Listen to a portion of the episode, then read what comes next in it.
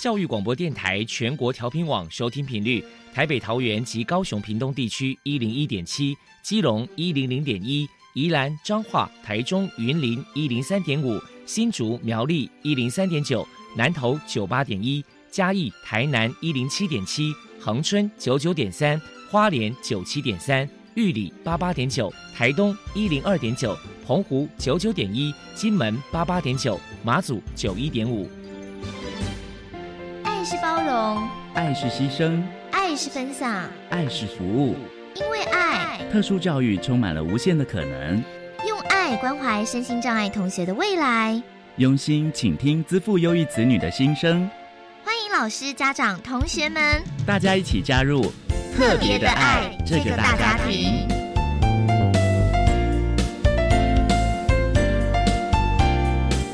本节目由教育部学生事务及特殊教育司指导，国立教育广播电台监制。欢迎收听。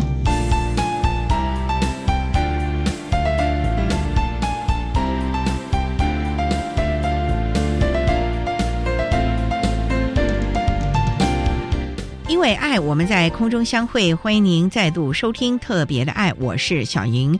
这个节目在每个星期六和星期天的十六点零五分到十七点播出。在今天节目中，将为您安排三个部分。首先，在“爱的小百科”单元里头，波波将为您安排大树抱抱单元，为您邀请桃园市脑性麻痹协会的理事长何丽梅何理事长为大家分享脑麻儿家长教养注意的事项，希望提供家长老师可以做参考了。另外，今天的主题专访为您安排的是。爱的搜寻引擎为您邀请国立屏东大学资源教室的辅导老师谢洪亮谢老师，以及获得二零一九年总统教育奖荣耀的国立屏东大学教育心理与辅导学系一年级的吴成荣同学，为大家分享想法改变一切。谈高等教育阶段脑性麻痹学生学习及辅导支持服务的相关经验，希望提供家长、老师还有同学们可以做个参考喽。节目最后为你安排的是爱的加油站，为你邀请国立和美实验学校的校长吴新红吴校长为大家加油打气喽。好，那么开始为你进行今天特别的爱第一部分，由波波为大家安排大树抱抱单元，大树抱抱。特殊儿的父母辛苦喽！我们将邀请家长分享教养的技巧、情绪舒压、夫妻沟通、家庭相处，甚至面对异样眼光的调试之道。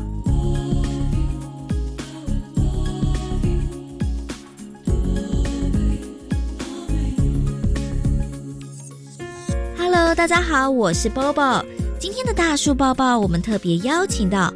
桃园市脑性麻痹协会的理事长何丽梅女士来跟大家谈一谈脑麻儿的家长教养注意事项。首先请教一下理事长，如果说家里面有脑性麻痹的成员，不论是在日常相处或者是父母教养上，该注意哪些事情呢？我觉得哈，就是呃，生脑性麻痹的呃家长，其实哈，自己心态上真的要不慌不乱，然后也要先检视一下自己的心理的问题。然后我觉得检视一下自己心里到底是真的是完全全部的接纳这个孩子，还是说你其实是把他当做一个，就是你只想保护他，你只想照顾好他。然后变成你的一个附属品之类的，就是我这样讲不太好听。我觉得就是你要把这个孩子呢，就把他心态上把他当做他是一个正常人，他可以尝试去突破，不要因为他肢体的障碍的限制，然后你觉得他什么都不行做，反倒是因为他有肢体障碍的限制，你有些都要尝试给他一些机会，就是给他一点点压力，看他可以达到什么样的程度。我觉得就是在收跟放之间，在保护，然后跟在教育之间那个。当爸妈的要想得很清楚，你希望孩子未来成什么样子？那你真的要早点去规划好，早点去想好你的教育的方式，真的也要调整这样子。因为我们现在还蛮多的家长就会觉得，因为他这样，或者家族觉得因为他这样，然后什么事都不让他做啊，然后什么事都给他一些的很安全就好。可是你其实这样相对也剥夺这样一个生命他对这世界的探索。请教一下理事长，如果是在亲师沟通这个部分，身为家长又该注意哪些事项？在亲子沟通这方面哈，我也是要强调一下，就是大部分的老师他接到我们脑性麻痹的孩子，他可能也是第一次接触这样的孩子，他也很紧张。他就好像我们家长生了这样一个孩子，在第一次的时候一样的紧张，所以常常会就会有可能就会，哎，这个也不行做，那个也不行做。像那个去年我们就有一个小朋友啊，然后刚进小学，他其实肢体障碍并没有到说是需要坐轮椅，他可能是用了辅具可以走路的。然后可是老师呢就会觉得说，哦，那这样子好像那个辅具这样走来走去，班上的学校里的学生这么多，那可能走路就会撞到，老师就会限制他下课不准出去玩呐，甚至体育课不要上啊。然后那个小跟很很可爱的，他就跟妈妈说：“妈妈，为什么幼稚园的时候我都可以去玩，为什么到国小我不行？”这样，当然同时通过我们协会，然后通过我们的沟通，那家长知道，其实真的是老师的一个担心这样子。然后后来总算，那他跟老师不断的沟通，他达成了共识，那孩子就可以在学校快乐的生活了。这样子，其实要知道要亲师生共好，其实就是。我们在换立场、换角度去思考，老师为什么会这样做这样的决策？我觉得没有一个老师，也没有个家长会希望孩子不快乐。只是说，我们如何把那条线拉到是大家是共好，如果是跟老师去讨论，就是怎么样让孩子可以更好。我觉得是这样啦，因为现在的教育环境，说老实话，老师跟家长的那个氛围其实越来越疏离，那我是觉得很可惜的一件事情。所以我觉得就是信任，即便你觉得老师真的好像觉得自己感受到会被歧视，那你要挑开来吧，看看为什么老师会有这种歧视的这种心态。我觉得大部分真的有这种心态发生的，其实都是因为大家恐惧吧，跟害怕。很多老师都会觉得我们家长太宠孩子了，这也是事实。对我觉得就是真的就是不断的沟通跟讨论这样子。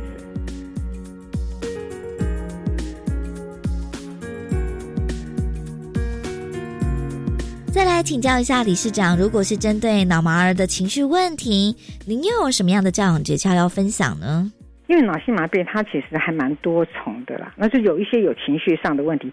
可能真的是因为他生理的因素，比如说他的脑部多巴胺的分泌会怎么样，才会让他有情绪的状况。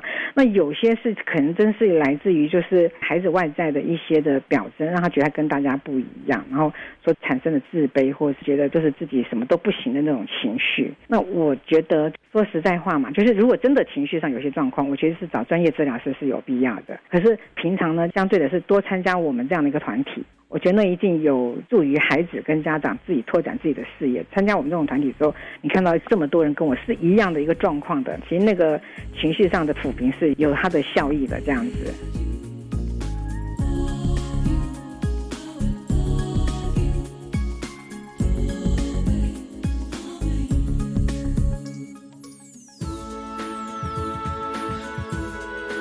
在这个社会上，有很多人对于脑麻儿有许多的错误迷思。接下来，我们就请何理事长来破除一下，到底大众对于脑麻儿有哪些错误观念呢？脑性麻痹哈，因为它是脑中枢神经的伤害，然后造成运动功能的损伤，那它一定是要有运动功能的损伤，才是称为是脑性麻痹。好，然后那大家的那个迷思就是，有些人会觉得好像很多脑性麻痹的都很聪明。好看孙家良啊，那甚至黄美莲博士，大家都就觉得说脑性麻痹应该都很聪明，我根本就不用那么去管他这么多。事实上不对的，脑性麻痹它其实每一个孩子都不一样，它的类型也很多。比如说它有徐动型，它有痉挛型，甚至还有低张有高张。那每一个类型所产生的它的智力上、肢体上，还有甚至是连语言上的障碍都不一样。所以我觉得，如果说破除脑性麻痹的那个错误的迷思，基本上呢，不要觉得他是智障，也不要觉得他是资优，他都不是，他就是他自己，他就是他自己，他就是一个很特别的自己。然后呢，脑性麻痹的孩子呢，他们其实对人跟人之间的都会很敏感的，可能因为他们嗯中枢神经这样一个损伤，所以他们对人际关系的互动上特别的敏感。他们需要爱，他们需要被接纳、被包容，那他们需要朋友。哎，我觉得脑性麻痹的。孩子们或是脑性麻痹患者都好需要朋友，他们也很可爱，很渴望这世界给他们温柔的眼神，这样子。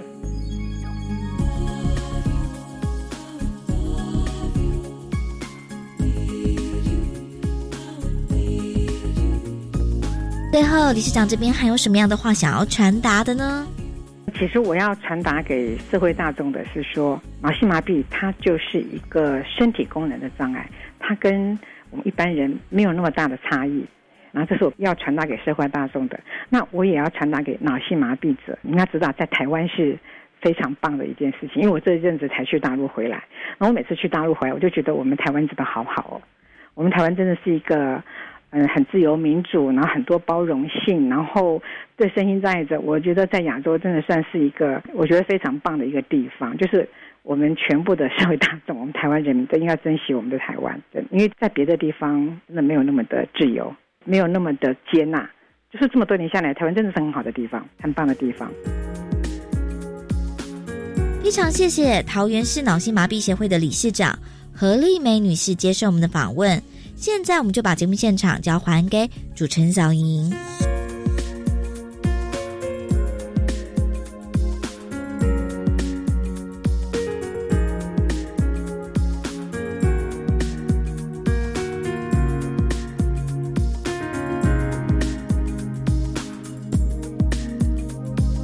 谢桃园市脑性麻痹协会的何丽梅理事长以及伯伯为大家分享了脑盲儿家长教养的注意事项，希望提供家长、老师还有同学们可以做个参考喽。您现在所收听的节目是国立教育广播电台特别的爱，这个节目在每个星期六和星期天的十六点零五分到十七点播出。接下来为您进行今天的主题专访。今天的主题专访为你安排的是《爱的搜寻引擎》，为您邀请国立屏东大学资源教室的辅导老师谢洪亮谢老师，以及获得了二零一九年总统教育奖荣耀的国立屏东大学教育心理与辅导学系一年级的吴成荣同学，为大家分享想法改变一切台湾高等教育阶段脑性麻痹学生学习及辅导支持服务的相关经验，希望提供家长、老师。同学们可以做个参考喽。好，那我们开始为您进行今天特别爱的主题专访——爱的搜寻引擎。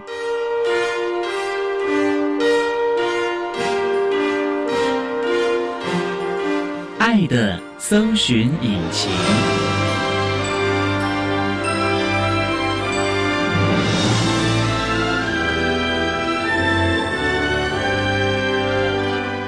今天为大家邀请到的是国立屏东大学资源教室的辅导老师谢洪亮谢老师，老师您好，主持人各位听众大家好。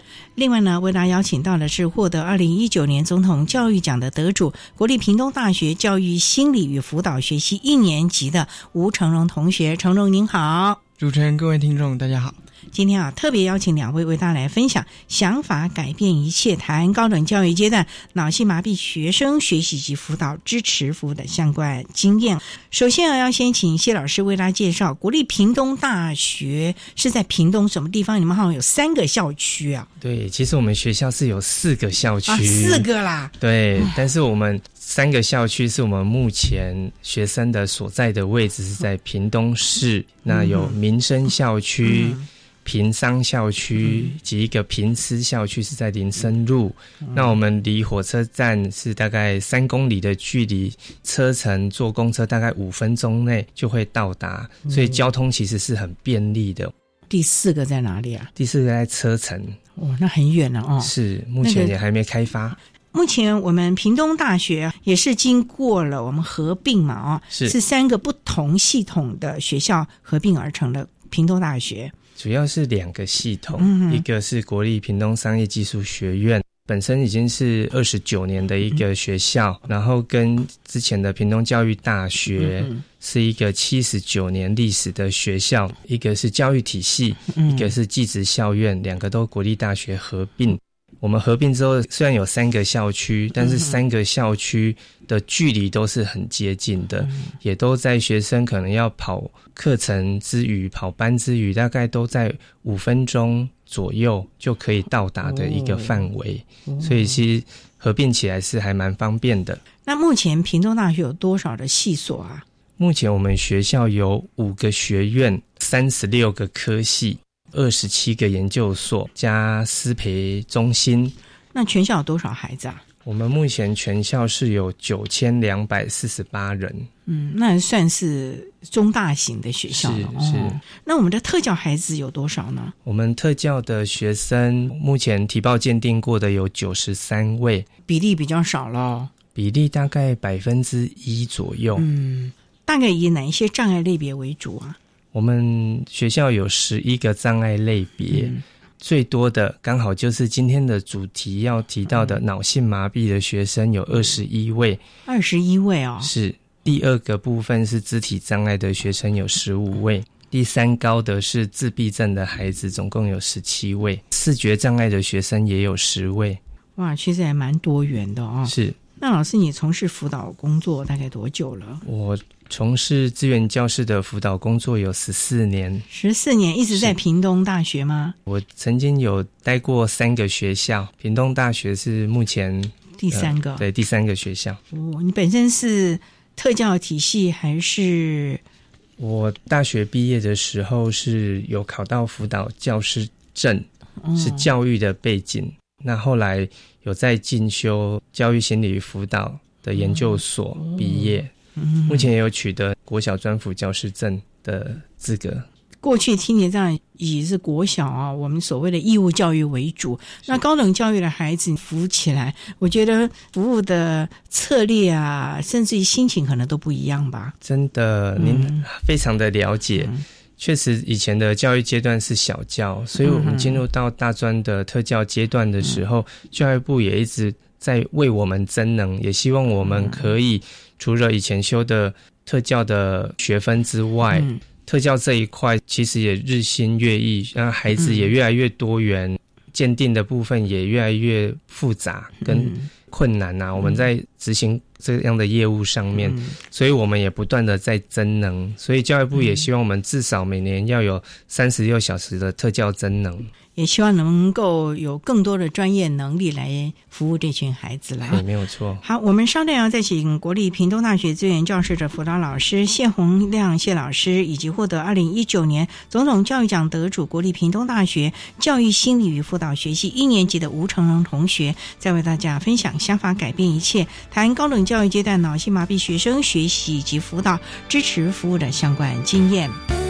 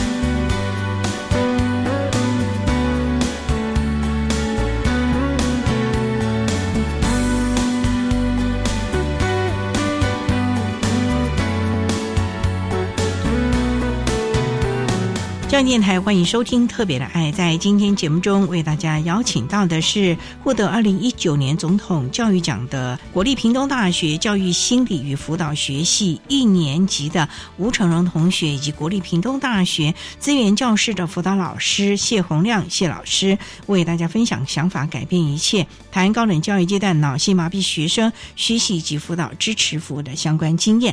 那刚才啊，谢老师为了简单的分享了从事。资源教师辅导工作的经验，那也想请教谢老师啊，国立屏东大学啊，针对我们特教生会提供哪一些的知识服务？我们今天就先以脑麻的同学来说好了。屏东大学的无障碍设施还好吧？因为你讲了一个七十多年的学校，一个二十多年的学校，七十多年那个学校能够符合我们现在的无障碍的环境吗？主持人一针见血。马上就问到重点，就是我们学校脑麻的孩子跟智障的孩子的比例是那么高，对，那怎么样符合他们在无障碍空间的需求？这确实是一个非常重要的部分。所以，我们学校非常非常的重视学生无障碍环境的空间，借着无障碍空间的改善，也让越来越多学生愿意来就读我们学校。举例就是说，像我们目前没有大专校院在修缮或增建学生宿舍的，但是我们学校刚落成一个新的宿舍，哇，这个宿舍里面就有十间无障碍寝室，而且是六星级的。所谓六星级是怎么样？赶快跟我说一下。就是说都是符合就可以进去。他们的设置都是在一楼，都是低床位嘛，哈，进去之后就是两人房。那所有的设置的部分都有带着学生亲自再去看哪一个电灯的位置要按在哪边，哪一个台灯的位置要设置在哪边，都是依照他们的身形、他们的需求去把它设置出来。哇，那如果需要再微调的话，也可以。依据他的需求，可能有的孩子真的手非常的没有力气。那天带他们去看的时候，厂商就说：“那我们帮他设置电动的嘛？如果电灯开关设置在那位置还是很困难，那是不是用遥控遥控的？然后在户外阳台的部分会设置洗衣的位置，也是会符合他们的身高，还会有滚筒式洗衣机。”他们要拿取比较方便，所以无障碍寝室的设计也会回应到学生的特殊需求来做设备，更包含其他的，除了生活之外，在教育教室或者是厕所的部分，都是希望能够更贴近他们要使用，而不是只有符合规范而已。陈荣有住校吗？我也有住校，感觉怎么样啊？刚谢老师说了半天，那我住的是旧的宿舍，哦，旧的宿舍。里面的设备实际上还是比较其他一般生设备比较新一些些，比较方便一点。我们旧的校区没有洗衣机。你的教育心理与辅导学习应该在过去的。平较大的那一块学区了嘛？啊，是提供大家做个参考了。我们稍待呢，再请国立屏东大学资源教室的辅导老师谢洪亮谢老师，以及获得二零一九总统教育奖得主的国立屏东大学教育心理与辅导学系一年级的吴成荣同学，再为大家分享想法改变一切谈高等教育阶段脑性麻痹学生学习及辅导支持服务的相关经验。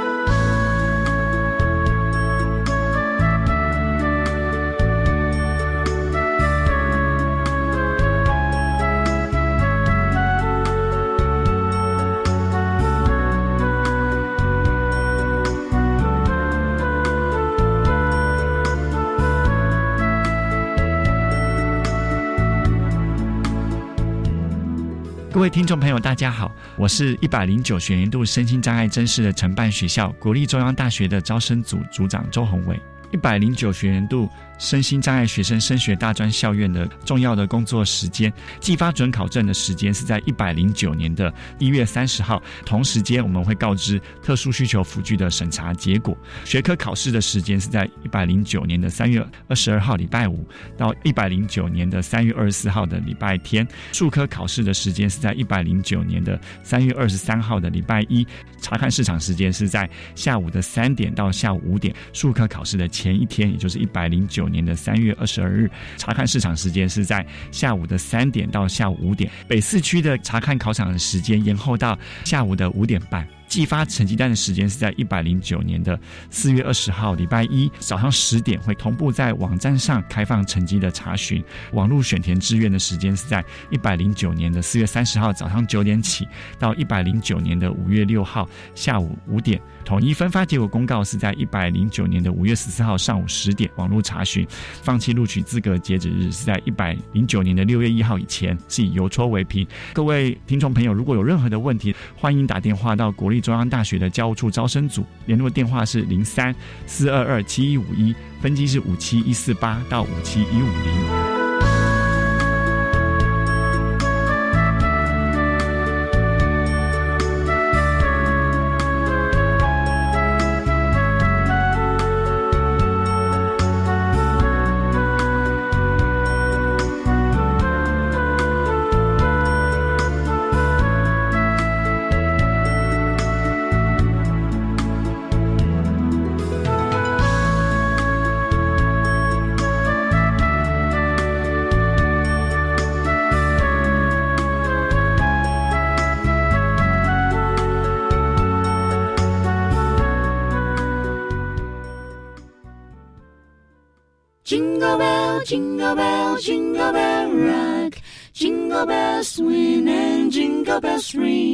大家好，我们是欧开合唱团，我是白天。每个星期五晚上十一点，欢迎锁定国立教育广播电台白天主持的爵士午夜场。温馨的十二月，给您圣诞的祝福，Merry Christmas，圣诞快乐。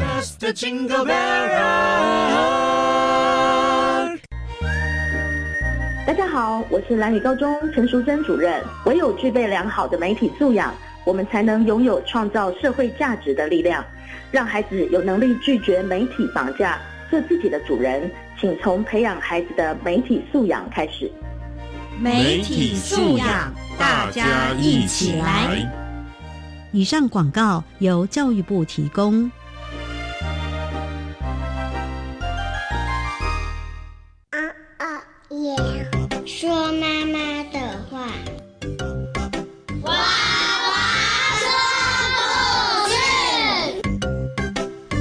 时候，那些夜里是妈妈的声音，是妈妈的故事。孩子长大了，妈妈的故事让他们说给你听。说妈妈的话，娃娃说故事，就在教育电台 Channel Plus。管那么的水，落嘎西木啊！大家好，我们是欧开合唱团。您现在收听的是教育电台。Bye.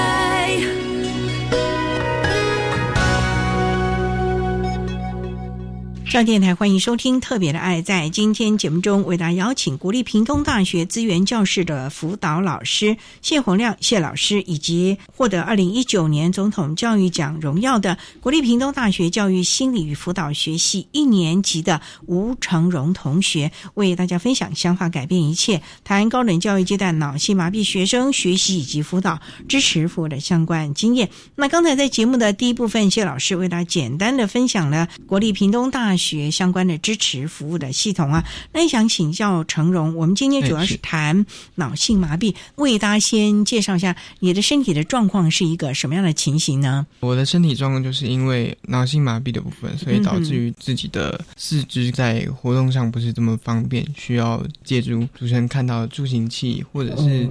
电动轮椅有代步的方式。成荣，你是从小就发觉是脑麻了呢，还是中间有意外引起了你的脑麻？是在我要开始学走路的时候，才发现好像都站不起来，跟同龄的孩子好像不太一样，才去医院检查，确定就是出生的时候已经罹患脑性麻痹。要走路，那也已经也很多年了嘞，家人都没发觉了吗？在那之前，因为我其实可以做。前面的发展很 OK 的，就是到站起来这部分，发现怎么没有办法做到。那有开始做早疗吗？发现之后，从幼稚园有开始做复健，然后到小学，就是说小学之后变成说自己在家里做的成分会多一点。做早疗辛不辛苦？我印象比较深刻的是小时候拉筋，就是常常会痛到哭。痛哦。对。你现在还要拉筋吗？还是会，还是需要，还是需要。为什么？你现在已经长大啦，干嘛还要拉？因为我们的活动量跟一般的人比起来没有这么多，嗯，所以久了没有动，它会稍微变紧，会有点萎缩，所以你需要常常去伸展它，让它维持在一定的状态，然后再合并肌肉的训练，让它会更强健。哎，那陈荣，我想请教啊，小学到现在都一直念的是普通学校吗？是。可是你家在台北，你怎么会选择屏东呢？当初选屏东一个比较大的原因，是因为国立的学校，然后另外一个是已经在台北待很久了，想要去一个不一样的地方看一下。意思就想要离开家里，是不是？对啊，我觉得大学就是要 要独立了，有一点挑战。因为家里的关系，所以其实我很早就开始学习独立这件事情。只是说我希望到更大的一个阶段的时候，自己可以在独立的成分多一点，可能。生活上的完全独立，或者是经济上的完全独立。你说你从小就已经独立了，怎么个独立法？因为我母亲在我三年级的时候把她变变成植物人，从三年级之后就是跟爸爸两个人，所以很多时候自己需要打理自己生活上的事情。就从那个时候开始学习思考一些事情，想自己以后要做什么，想自己想要走什么样的路。其实从很早以前就开始培养去思考这个问题。哇，那你很早熟哎，是会不会觉得你有个老灵魂在身上？老师一直在旁边点头，真的吗？老师没有错，还有老灵魂，感觉就是一个很成熟的一个孩子。你看他讲的头头是道，而且一点都不怯场，颇有大将之风哎。是的。这么多年来是逐渐的培养自己，让自己有这个不同的能力嘛？嗯，所以国小、国中、高中都是在北部念的，对，大学就故意选到一个国境之南，其实是考不上，不能这样说了。其实 想要让自己能够更独立一点了。那爸爸会不会舍不得啊？担心吗？他一开始会。放不下，觉得说跑这么远怎么样？但是因为我适应环境的能力其实是还蛮好的，哇！所以他看我放心了，其实他就回家了。所以他有陪你到学校看？有，那时候入宿的时候，他有陪我一起下来。那你当初选屏东的时候，有没有考量到他的环境啊？这么远啊？你就算是坐高铁，还要再从左营到屏东，哎，你要坐火车，那可是很久的呢。会犹豫啦，但是就是觉得说想回去就回去，还可以啦哦。对，那选择教育心理和辅导是你将来的人生愿景吗？还是我选这个系有一部分原因是因为我对这一块有兴趣，因为我感兴趣的方面还蛮多的，一个是音乐，也有法律。甚至跟司法相关的、警政相关的东西，我之前也有看过一些东西，也是感兴趣的。然后最后在填志愿的时候有这个，然后我就想，因为我虽然有的时候不是很喜欢在人群里面，可是其实我是很喜欢朋友跟朋友之间放松的聊，然后去观察一下对方现在在想什么，然后他可能需要一些什么帮助。那我觉得在这个戏里面，我可以学到一些怎么样去看他哦，他现在有什么样的状态，让我要怎么办。所以其实是可以从中学到一些东西的。承认我想请教啊，因为从小早熟啊，所以你在念辅导相关系所的时候，会不会让你能够更沉下心来、静下心来观察跟你聊天的对象啊？甚至像谢老师在辅导你、协助你的时候，你是不是要看看老师怎么样啊？会不会有这样的一种运用的心情啊？其实会哦，会看，然后像。家里有小小朋友，就会去看一下哦，他现在在哪个阶段啊？怎么样？就把所学先应用。那老师陈荣，他是主动到资源教室的吧？我们都是会提早介入学生的辅导哦。所以当我们知道陈荣拿到他资料之后，我记得我是在七月的时候就联络陈荣。你怎么觉得是诈骗电话？不会，不会啊？为什么？是老师的声音让你觉得，还是老师自报的头衔让你觉得？不是，因为诈骗集团不会这样讲话。哦，诈骗集团讲话是怎样？你觉得？开头就跟你讲钱呢，我自己觉得他们的骗术都不太高招。聪明的孩子，所以老师那时候跟你联络，对，那你就很快乐的赶快跟老师谈你的需求了。因为他其实有跟我确认很多资料，然后我就觉得。问的很清楚，现在是状况怎么样了？然后到了我们学校之后，有没有需要一些什么？所以我就会跟他讲说，我可能会需要一些什么，然后现在还缺少什么东西，大概是会过去啊。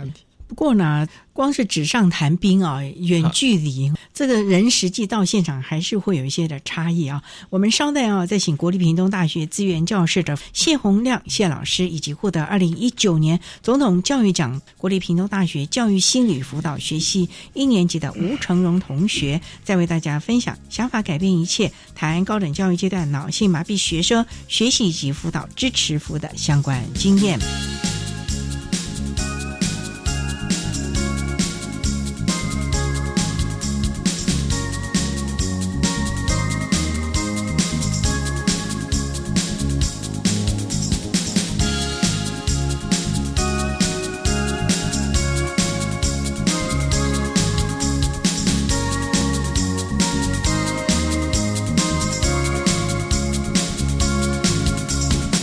电台欢迎收听《特别的爱》。在今天节目中，为大家邀请国立屏东大学资源教室的辅导老师谢洪亮谢老师，以及获得二零一九年总统教育奖的得主国立屏东大学教育心理与辅导学系一年级的吴成荣同学，为大家分享“想法改变一切”谈高等教育阶段脑性麻痹学生学习以及辅导支持服务的相关经验。刚才啊，成荣为大家分享了学校知道你要来念屏东大学的时候，已经主动打电话给你了。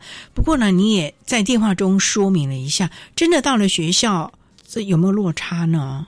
我觉得还可以，因为我自己的行动力虽然有障碍，可是还是好很多，所以他们的设备就那样就好了。其实我不会缺什么，所以实际上在电话中我也没有提出太多的要求。不过老师啊，大学啊，每一堂课不一样。他过去可能不是电动轮椅，那学校又那么大，甚至于你看你们三个校区，虽然现在车程还没启用，那三个校区这走来走去也有一段距离。屏东太阳那么大，光走路或者轮椅也很麻烦。你们有没有帮他考量到了他可能需要的一些行动辅具啊，或者是在学习辅具的方面，尤其在教育心理和辅导要看很多书哎。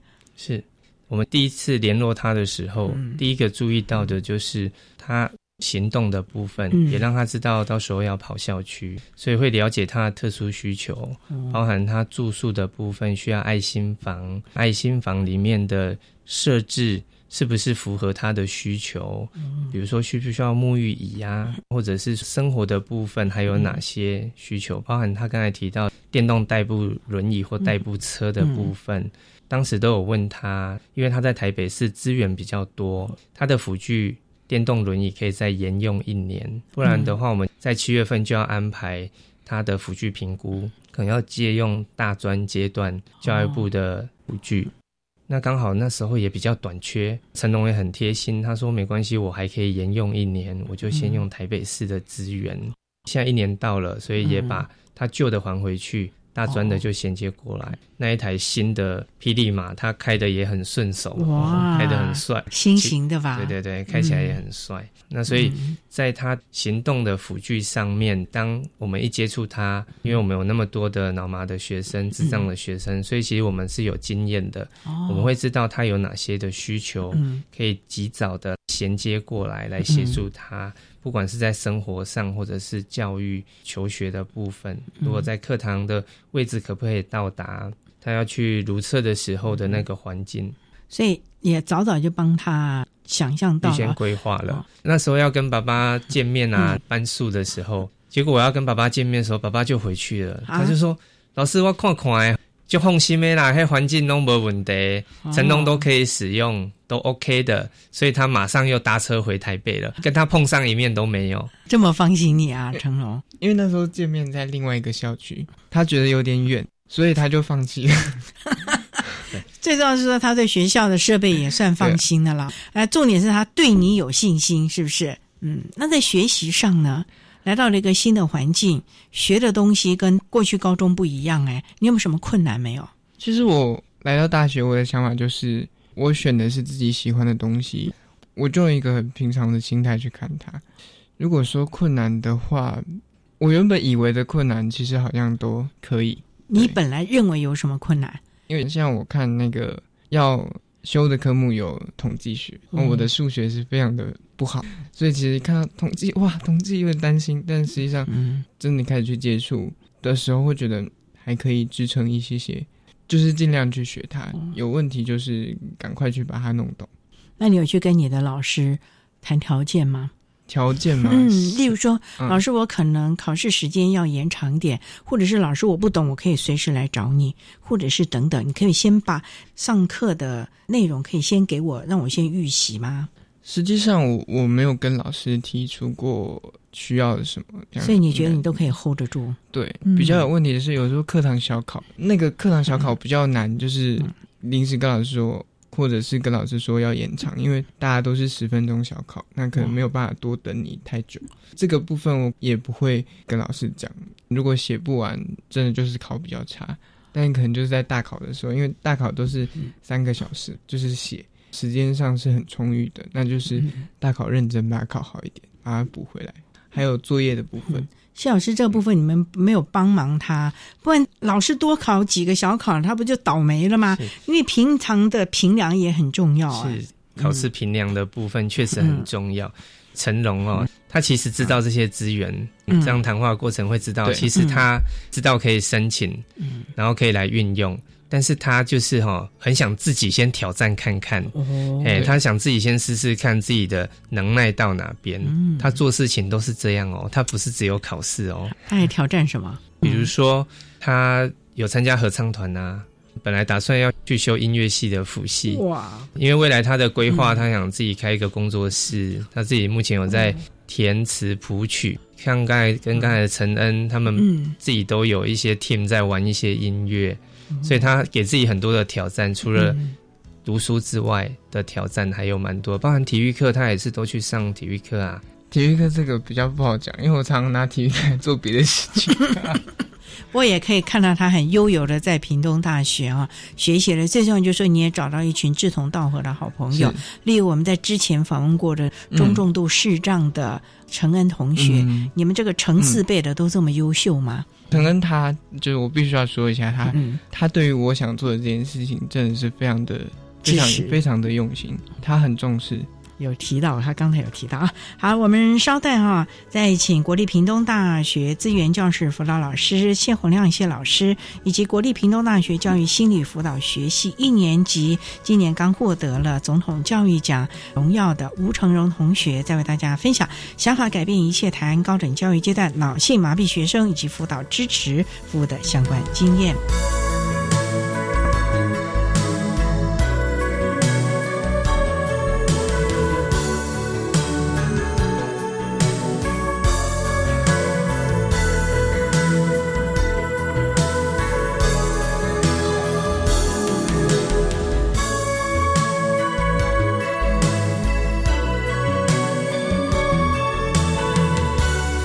教电台欢迎收听《特别的爱》。在今天节目中，为大家邀请国立屏东大学资源教室的辅导老师谢洪亮谢老师，以及获得二零一九年总统教育奖荣耀的国立屏东大学教育心理与辅导学系一年级的吴成荣同学，为大家分享想法改变一切台湾高等教育阶段脑性麻痹学生学习以及辅导支持服务的相关经验。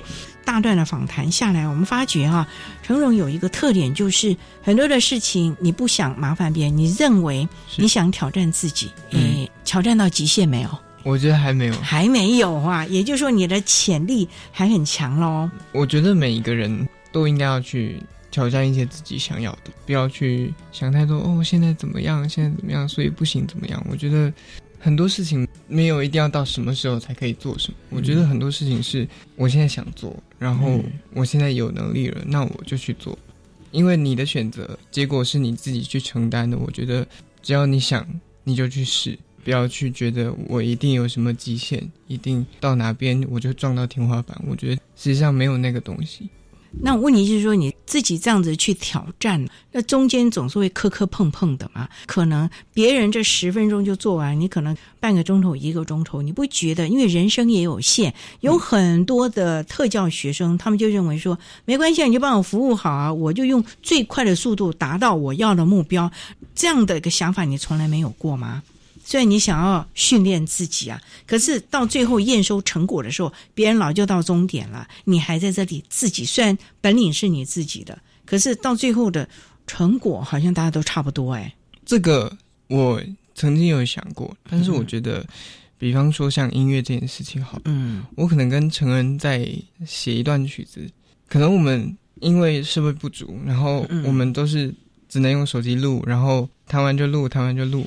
录完可能我们已经花了两个多小时，可是这个东西可能录完之后我觉得不满意，我就会跟陈恩商量说，我们可不可以重来？因为我觉得如果是自己执着想要做的东西，花多少时间我都可以，因为这就是一个过程。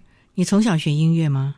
我小学就有参加过合唱团，然后中间因为声带在变声期，所以停掉国中三年，然后从高中开始又开始。对，刚才啊，成荣一直提到了陈恩啊，就是我们之前访问了平大的社会发展系二年级一位视障的同学。我发现你们俩蛮哥俩好的，都对音乐很喜好。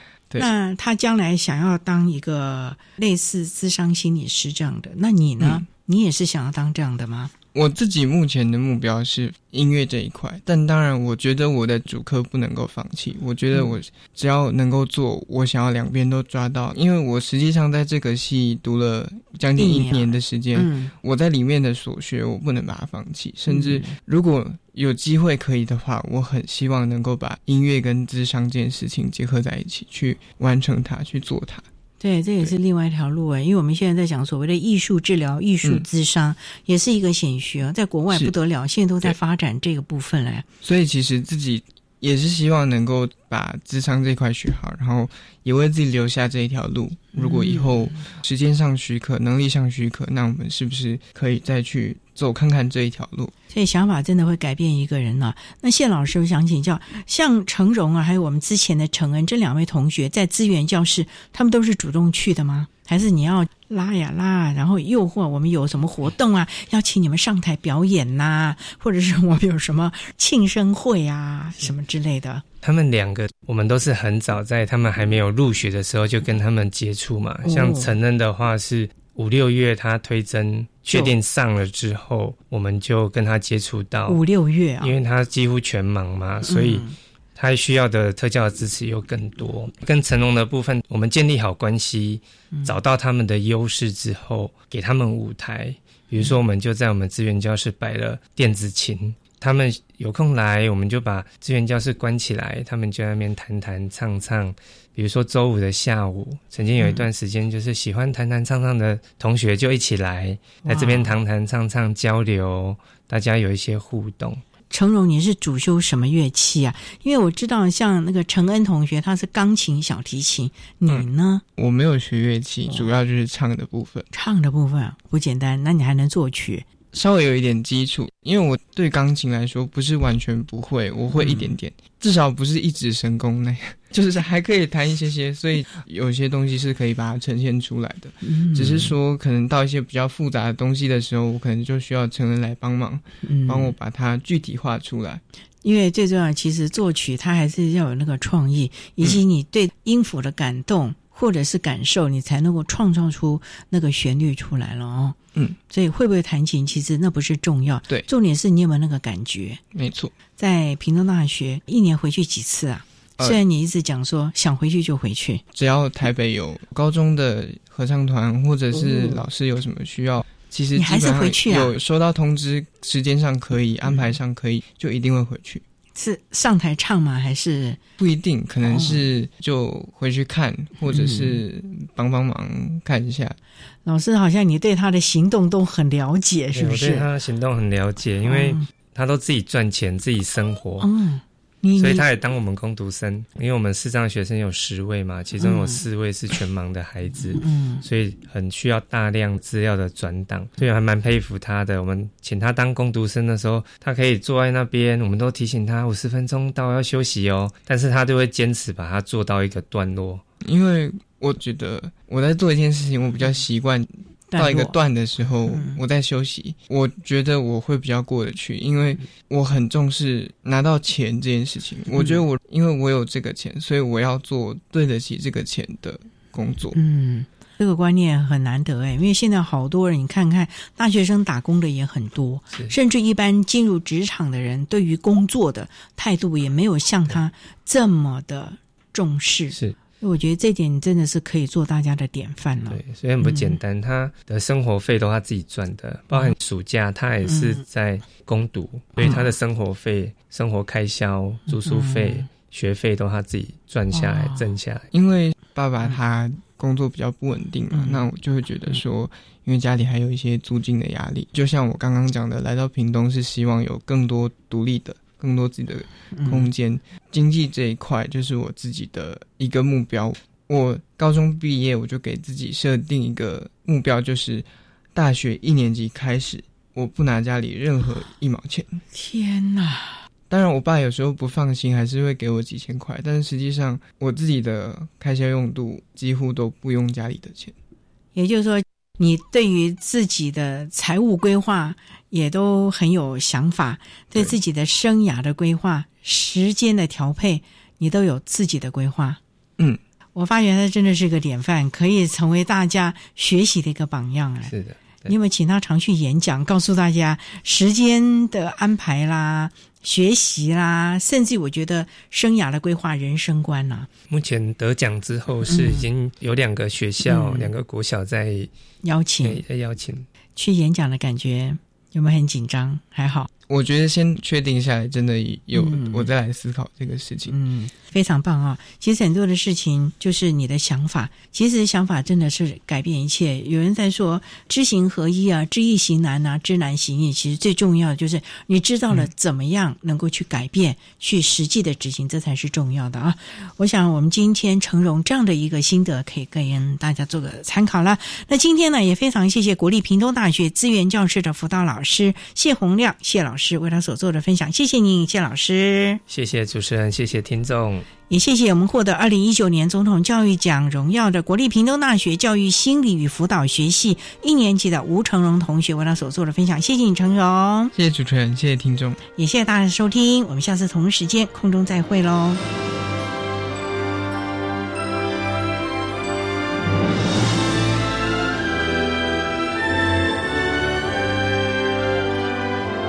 谢谢获得二零一九年总统教育奖荣耀的国立屏东大学教育心理辅导学系一年级的吴成荣同学，以及国立屏东大学资源教室的谢洪亮辅导老师，为大家分享了高等教育阶段脑性麻痹学生学习及辅导支持服务的经验，希望提供大家可以做参考喽。您现在所收听的节目是国立教育广播电台特别的爱节目，最后为你安排的是爱的加油站，为您邀请国立和美实验学校的校长吴新红吴校长为大家加油打气喽。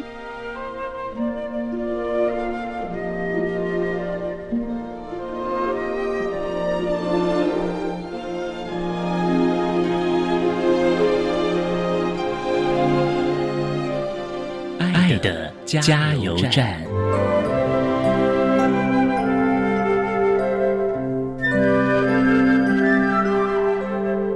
各位听众，大家好，我是国立和美实验学校的校长吴新红。针对脑性麻痹学生学习及医疗附件呢，我有几点的建议。第一个，我觉得我们要信任专业，对于我们的孩子，我们要永远相信他的可能性。但是呢，我们要给予他的教导。还有他的协助，要从几个环节来出发。第一个当然是在我们教育的专业，第二部分是医疗的专业，第三个部分是社政资源引入的专业。这几个专业，我觉得不管是身为老师还是家长，千万不要孤军奋战，必定要结合大家的力量一起来支持。很重要的就是我们要坚持努力，不放弃，相信我们孩子的可能性。只要我们投入足够的时间，投入足够的陪伴，我们的孩子一定会有所成长。那还有有爱共享很重要。什么是有爱共享？我们的孩子要跟社会多多的接触，千万不要因为他身体上面的障碍，局限了他社交的范围、生活的范围。身为师长或者是家长，我们都应该带着我们的孩子多去体验不同的社会经验，参与这些社会的活动。那我相信呢，我们的孩子未来。一定有一个非常非常美好的未来。谢谢。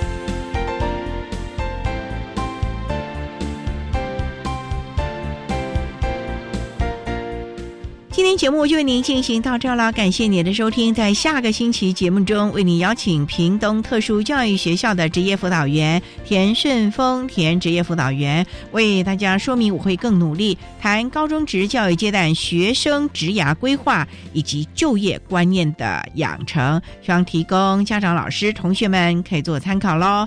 感谢您的收听，也欢迎您在下个星期六十六点零五分再度收听特别的爱。我们下周见了，拜拜。